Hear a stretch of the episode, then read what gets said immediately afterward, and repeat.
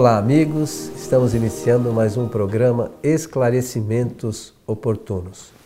Mais uma vez conosco, nosso companheiro Milton Felipelli. Prazerosamente aqui para mais um programa, agradecendo pela oportunidade e desejando a todos que os bons espíritos nos ajudem sempre.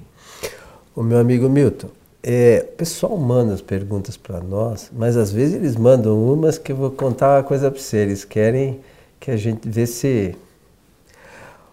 Vamos lá. Diz essa pergunta: existiria no mundo um médium que fosse perfeito? Olha. É, perfeito. interessante, né? É, eu presumo que a pessoa faz, faz essa pergunta seriamente, mas no fundo já deve saber que perfeição num planeta de provas, de provas e expiações será pouco provável que tenhamos essa perfeição. Muito bem, mas é, acontece que Allan Kardec ele fala a respeito desse assunto. Daqui a pouquinho nós vamos tocar nesse assunto. Vamos pela, para as preliminares. preliminares. Então a pergunta é: existiria na Terra um médium que fosse perfeito, que pudesse ser considerado perfeito? Essa é a pergunta, é o conceito da pergunta. O que, é que nós precisamos estudar aí primeiramente? Bom, estudar médium e mediunidade. Médium, segundo o Espiritismo, é o intermediário dos espíritos. Allan Kardec, ele conseguiu apurar, e é por isso que ele criou a palavra médium, pedindo emprestado do latim, que é médium, significa intermediário, e ele, com essa palavra, então, depois de examinar, de verificar tudo o que acontecia ali em Paris, das mesas dançantes, girantes, falantes, conseguiu eh, levar para o, o ponto ideal, por sugestão dos próprios espíritos, que disseram que não era mais necessário usar aqueles equipamentos, porque poderia usar o próprio equipamento humano. Então, vamos dizer, numa linguagem bem popular, descobriu-se ali o médium, que é o intermediário dos espíritos. Ora, o médium, para ele ser intermediário dos espíritos, é que ele possui algo de eh, possibilidade. Esse algo é uma faculdade natural. Eu estou falando tudo em nome do Espiritismo. É uma faculdade natural que todos os espíritos encarnados possuem. Somente os espíritos encarnados possuem essa faculdade. E a doutrina espírita chama essa faculdade de mediunidade. Toda palavra que termina em ade ou dade significa qualidade de. Então, mediunidade é a qualidade daqueles que podem ser intermediários dos espíritos, tá bem? Então, isso é a primeira coisa, com naturalidade. É uma faculdade natural, está dentro das, das leis naturais do Criador e pertence à área da comunicação, da comunicabilidade. Então, mediunidade é uma faculdade natural, todos os seres humanos possuem, e médium é aquele que, usando desse equipamento, dessa faculdade, serve de intermediação com os espíritos superiores. Mais um detalhe para nós entrarmos no mérito aí da questão levantada pelo nosso ouvinte ou espectador. É que a mediunidade, segundo o Espiritismo, ela pode ser generalizada, isto é, geral para todos, ou pode ser ostensiva, dizendo assim: ah, tem muita gente que, além de possuir essa faculdade, serve mesmo de intermediário dos espíritos. Aí, é, Herculano Pires chamou essa mediunidade mediunidade dinâmica. Então, o médium dinâmico seria aquele intermediário dos espíritos porque nem todos os médiums são intermediários. Esse é o primeiro ponto aqui. Agora, vamos à questão. A questão é assim: existe um médium perfeito? É, eu, a palavra perfeito aí é a que não tem defeito. Posso falar dessa maneira. Allan Kardec, no livro dos médios, desenvolvendo esse tema, ele chega a um ponto de, de obrigação para quem escreve e orienta de dizer assim: olha que coisa interessante com ele. Diz assim: o médium perfeito seria aquele sobre quem os espíritos mal, maus jamais teriam acesso. Interessante isso, né? De a gente claro, pensar. Ele deixou, eu pelo menos venho pensando há 50 anos nessa palavra, nessa frase de Allan Kardec, sobre quem jamais os espíritos maus teriam acesso. Ora, num planeta de provas e de expiações, portanto, espíritos imperfeitos, porque, eh, amigos queridos, é errôneo pensar assim: esta é a minha última encarnação, não preciso mais reencarnar. É um ledo engano, porque a, a, a evolução, podemos usar de, um, de uma figura, ao infinito, faz com que o espírito, segundo o Espiritismo, chegue ao ponto máximo da perfeição relativa. Ora, neste planeta de, de, de provas e de expiações, planeta que é a residência dos espíritos imperfeitos, quem é que nós conhecemos que se pode considerar um espírito perfeito? Portanto, não há médium perfeito. É, mas isso a gente precisa pensar mesmo, né? Claro. E, e porque você não ser influenciado por, por espíritos ainda sem esclarecimento, né?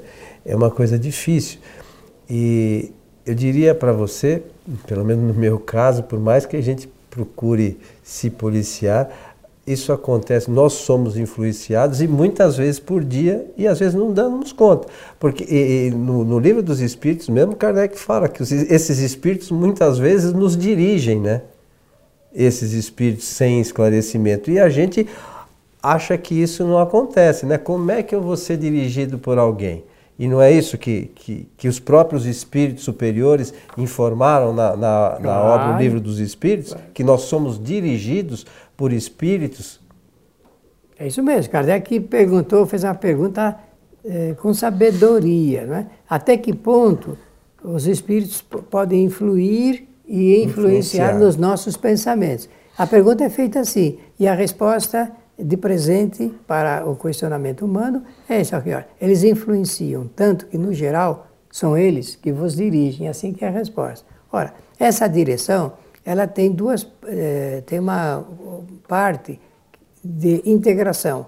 É que eles nos dirigem porque nós damos acesso a eles, através dos nossos pensamentos, pensamentos através dos nossos sentimentos, através ainda da nossa pouca qualidade eh, de superação de todas as dificuldades espirituais. Não falei dificuldades humanas, falei dificuldades espirituais.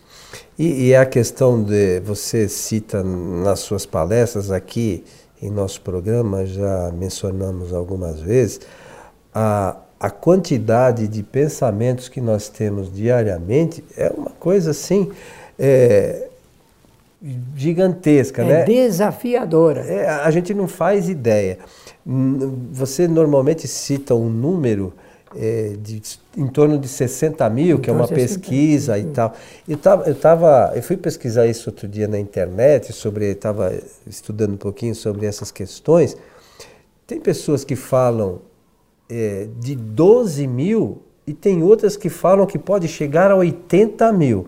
Então você vê, vamos pensar na pior hipótese, Milton, na pior, que a gente tenha 10 mil pensamentos por dia. Vai no, no, no, mínimo que, que alguém possa na internet pesquisar e citar.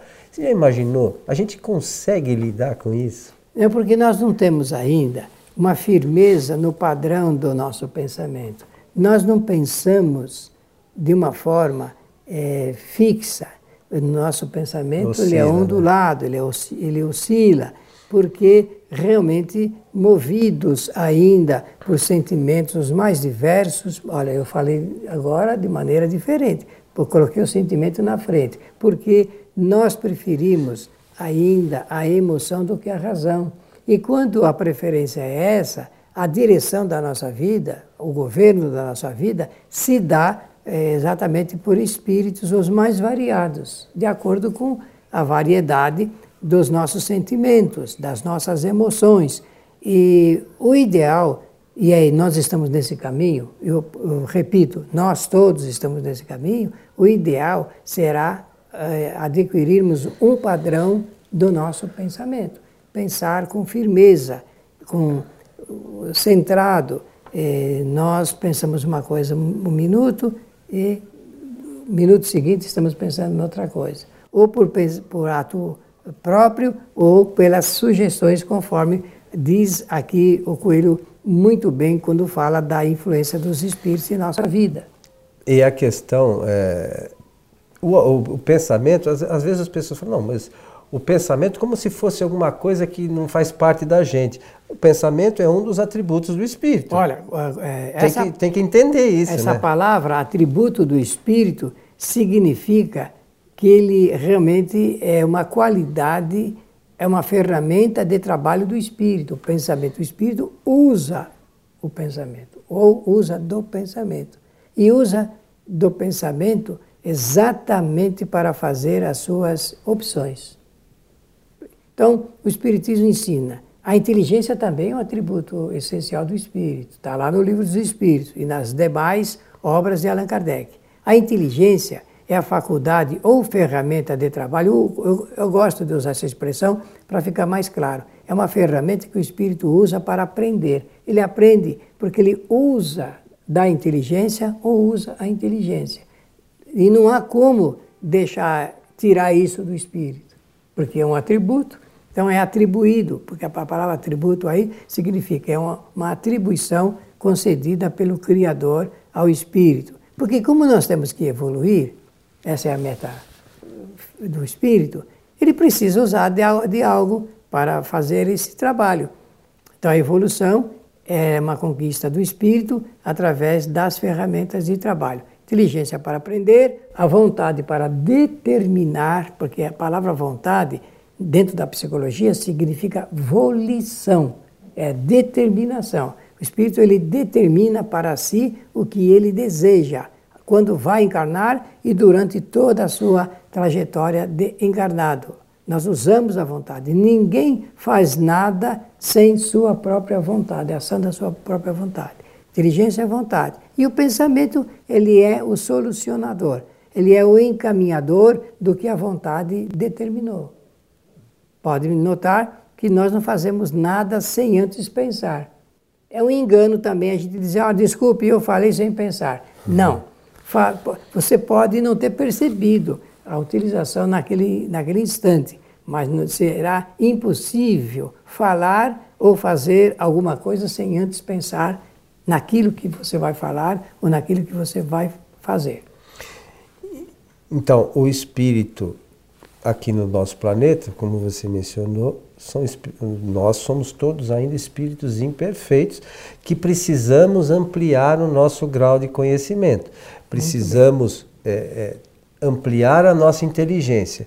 Só assim nós poderemos discernir de forma mais efetiva o que nos é sugerido pelos espíritos. Aí sim a gente poderia, como você mencionou, é, ser um médium perfeito, né?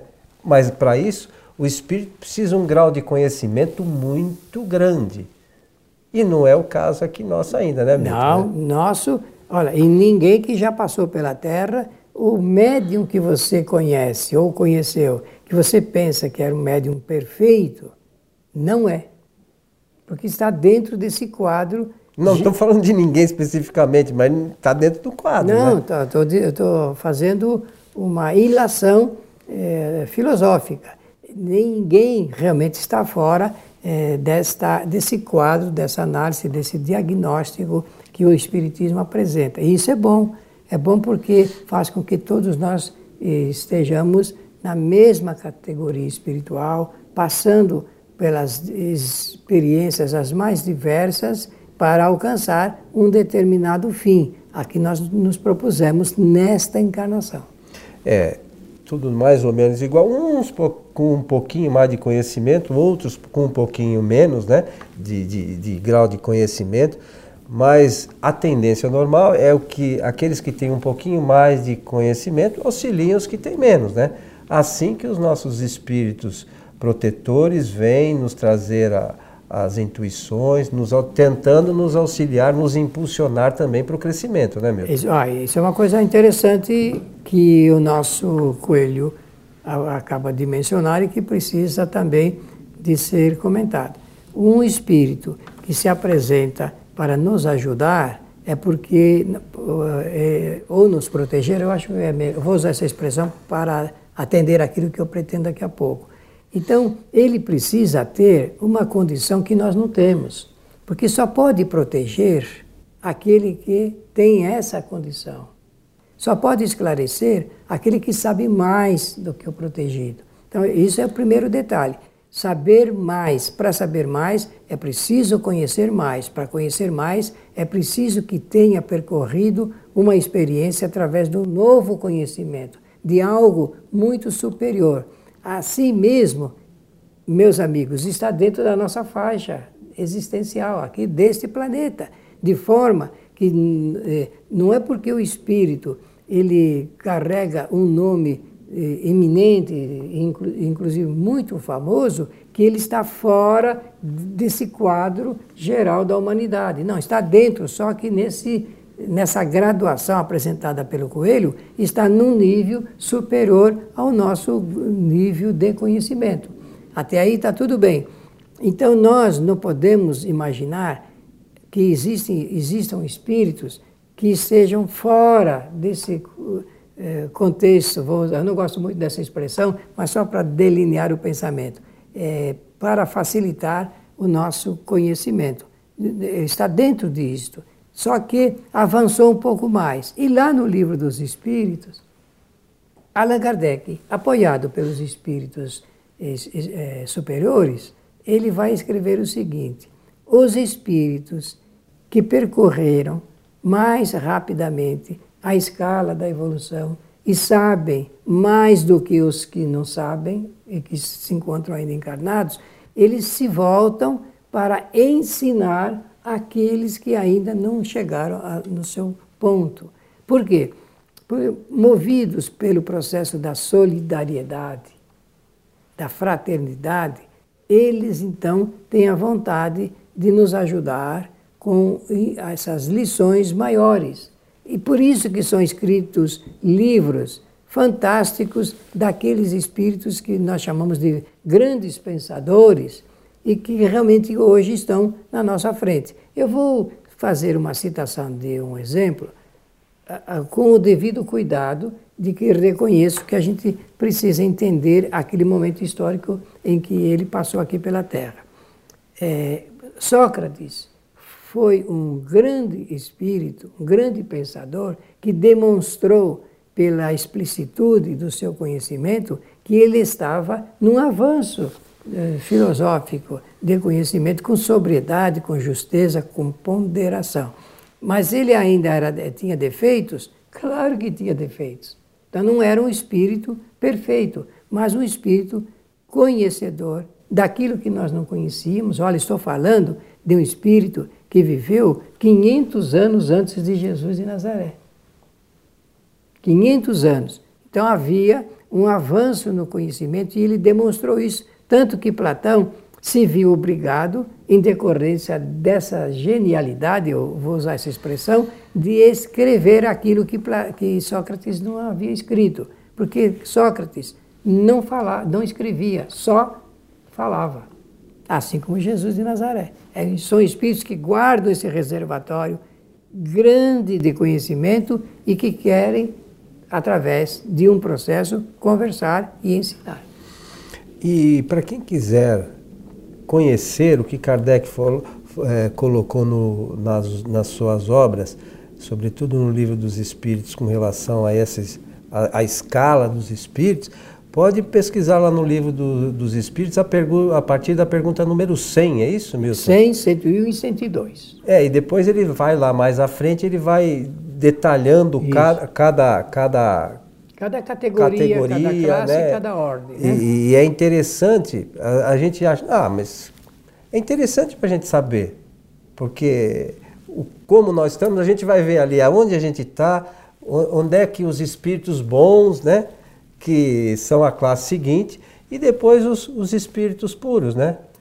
São, são, são é, graus né, que a gente, às vezes, a gente fala assim, mas não imagina. Ah, não tem ideia. Os psicólogos hoje usam da escala espírita para realmente fazer diagnósticos da situação da espiritual da pessoa a ser tratada e essa contribuição da doutrina espírita vai ainda reinar durante muito tempo, porque realmente os espíritos souberam apresentar para Kardec a real situação nossa. Ele chama, ele tem o nome, é, a nomenclatura técnica de escala espírita. Olha que coisa interessante, escala espírita.